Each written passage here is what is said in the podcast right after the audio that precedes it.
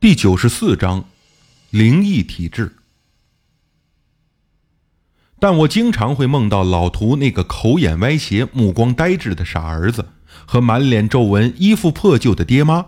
很难想象，在这种几乎快要揭不开锅的家庭中，这五个人的日子该怎么过？老图是否会被逼得走投无路，最后铤而走险去犯罪？我不敢想。一方面可怜老图。一方面又不想舍出钱财去帮他，这种矛盾心理折磨了我很久。那段日子我天天失眠，不知道为什么，竟然很怕自己最后也变成这样。从那以后，我又发现了一个情况：那个在我脖子上一直戴着的五毒油项链，只要在我身上，里面的液体就会从橙黄色变成浅灰色，远离我就会恢复正常。我去问方刚，他说。可能是山精的怨灵也被你沾到了一些吧，没关系，反正你又没得罪山精。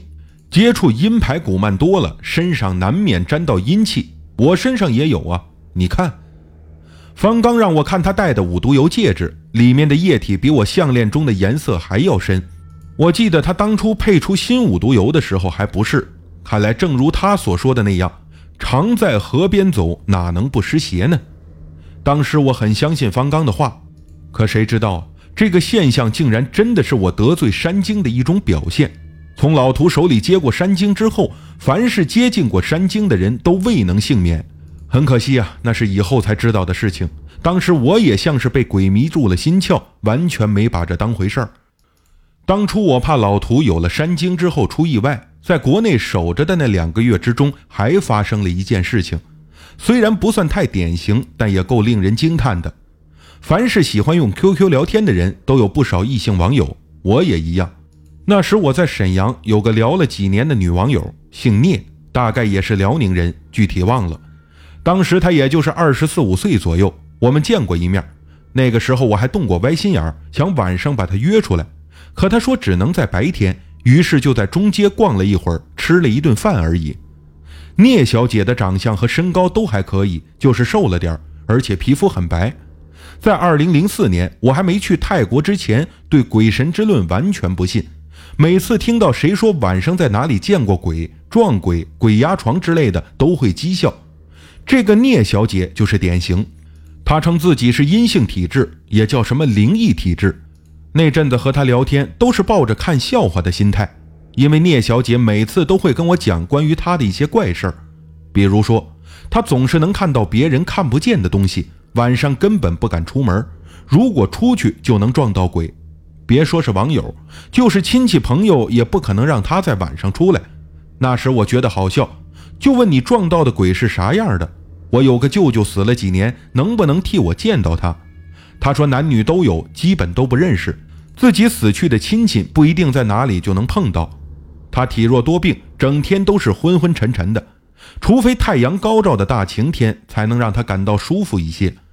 除此之外，他还说明，因为体质发阴，还会经常把鬼带到家里。那些鬼很不友善，会踢他，会打他，弄得他全身都是伤。家人开始不相信鬼的说法，以为他自残，后来才发现不是。不光他，连她的男朋友也会倒霉，跟着挨打。他即使在夏季白天也不敢穿暴露太多的衣服，胳膊大腿也不行。据说人身体会散发阳气，鬼特别喜欢大面积露出身体的人，尤其是晚上。他没有父亲，只和妈妈住在一间出租房，家里养了二十几只流浪猫狗。对聂小姐，我后来基本采取敬而远之的态度，因为我觉得她大脑不正常，总说胡话。转眼也有几年没有联系过了。自从去泰国后，接触了无数灵异体质的人，我才开始相信世界上真的有灵异体质这种说法。有一天，我在清理 QQ 中常年不说话的好友时，忽然又到他在线，就主动打了一个招呼，开始视频聊天。聂小姐基本没有变样，还是那么又白又瘦。我先打听了她的近况，她也随口问我现在忙什么。我告诉她。我现在主要在泰国卖佛牌和古曼童这些东西。对了，你不是灵异体质吗？要不要在我这请个佛牌回去避避邪呀？聂小姐说：“我身边倒是有不少都带佛牌，但也听人说那个东西好像挺阴的。